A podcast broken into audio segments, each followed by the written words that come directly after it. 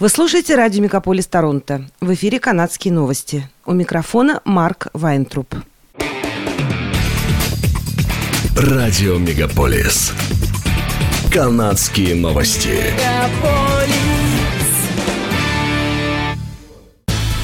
В эфире «Канадские новости». У микрофона Марк Вайнтруп.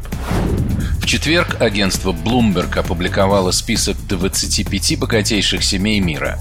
Согласно списку этого года, ультрабогатые семьи мира стали богаче еще на полтора триллиона долларов, сообщает сайт dailyhive.com.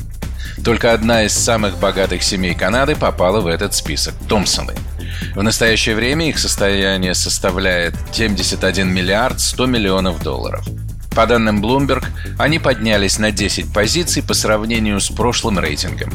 Четыре члена семьи также попали в индекс миллиардеров в этом году, а один из них, Дэвид Томпсон, стал самым богатым канадцем в этом списке. Томпсоны являются акционерами Woodbridge, семейной инвестиционной компании, контролирующей медиа-издательскую империю Reuters, которую семья приобрела в 2008 году.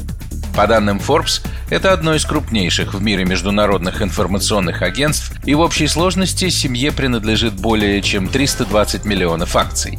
Семье также принадлежит доля в телекоммуникационном гиганте Bell Canada и газете Globe and Mail, выходящей в Торонто. Многофункциональные самолеты P-8A «Посейдон» будут закуплены Канадой у США, объявили министр обороны Канады Билл Блэр и министр государственных услуг и закупок Франсуа Филипп Шампань, сообщила пресс-служба правительства Канады.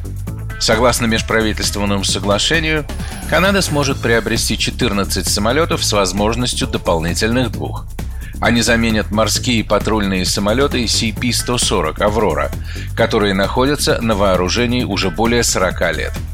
Стоимость этого приобретения составит почти 10,5 миллиардов канадских долларов. На покупку самих P-8A будет потрачено почти 6 миллиардов долларов, остальные средства будут направлены на приобретение тренажеров, развитие инфраструктуры и закупку вооружений – Отмечается, что новые самолеты обладают большими возможностями в противолодочном и разведывательном деле, а также улучшат сотрудничество союзников. Первый P-8A должен быть поставлен в 2026 году, а затем планируется поставлять примерно один самолет в месяц. К осени 2027 года сделка должна быть полностью завершена. В этом году Онтарио выделяет религиозным и культурным группам дополнительные 20,5 миллионов долларов для борьбы с актами, мотивированными ненавистью. Приоритет в данном вопросе отдается еврейским и мусульманским сообществам. Данное финансирование составляет сверх 12,5 миллионов долларов, которые уже были выделены более чем 1400 группам в рамках первого раунда правительственного гранта на безопасность и предотвращение борьбы с ненавистью. Министр мультикультурализма и гражданства Майкл Форд говорит, что за последние несколько недель в Онтарио был зафиксирован рост антисемитских и исламофобских актов. Группам предоставляется финансовая помощь в размере до 20 тысяч долларов. Средства могут быть направлены на обеспечение лучшей защиты общественных учреждений, синагог, мечетей, школ и детских садов от граффити, вандализма и другого ущерба, мотивированного ненавистью. Эти деньги могут быть потрачены на наем сотрудников службы безопасности, покупку камер наблюдения, проведение оценок безопасности, повышение кибербезопасности и ремонт зданий. Региональная полиция Йорка сообщает, что в рамках семинедельной операции по борьбе с автокражами было арестовано около 300 человек и изъято 80 автомобилей общей стоимостью более 5 миллионов долларов. Расследование, получившее название Operation Order Guard, началось в сентябре и охватывало южную часть Йорка. В рамках расследования полицейские предъявили обвинения 56 людям. По словам полицейских, они также изъяли целый ряд устройств для угона автомобилей, включая магнитные трекеры, устройства для перепрограммирования автомобилей, глушилки сигналов и радиочастот, а также брелки с мастер-ключами – по данным полиции, за последние пять лет число краш автомобилей в регионе выросло более чем на 200%. Только в этом году, по состоянию на 4 декабря, в Йорке было угнано 4294 автомобиля. Это на тысячу больше, чем в прошлом году. Исландский лоукостер Play Airlines запустил ограниченную праздничную распродажу, предлагая канадцам супердешевые путешествия через Атлантику. В распродаже участвуют льготные рейсы в Рейкьявик, Исландия, по цене от 99 долларов, а также поездки в такие популярные города, как Дублин, Лондон, Амстердам и Париж по цене от 139 долларов, сообщает сайт blogto.com. Путешественники из Торонто могут существенно сэкономить на этих рейсах, если они готовы добираться до международного аэропорта Гамильтон имени Джона Монро, узлового аэропорта Play Airlines в Онтарио.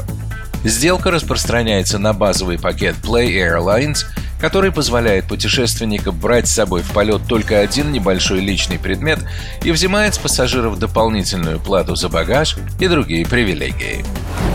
1 января 2024 года в Канаде поднимут стоимость посещения национальных парков, пишет издание Daily Hive. В Parks Canada сообщили, что повышение цен связано с инфляцией. Стоимость посещения национальных парков корректируют каждые два года в зависимости от изменения индекса потребительских цен. С 1 января будущего года стоимость, включая однодневное посещение, места для кемпинга и Discovery Pass, увеличится на 4,1%. Вход во все национальные исторические места, национальные парки и национальные морские заповедники, находящиеся под управлением Parks Canada, останется бесплатным для молодых людей до 17 лет.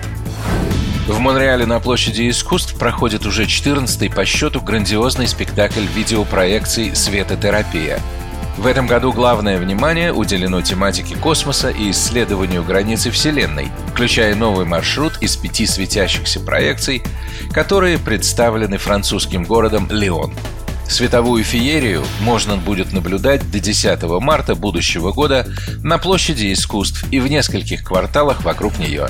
Фестиваль света «Люминотерапия», главное событие монреальской зимы, стал возможен благодаря поддержке и сотрудничеству мэрии города, отдела туризма, общества «Монреаль-центр» и общества площади искусств, пишет издание «Деловой Монреаль». Это были канадские новости. С вами был Марк Вайнтруп. Оставайтесь с нами. Не переключайтесь. Берегите себя и друг друга.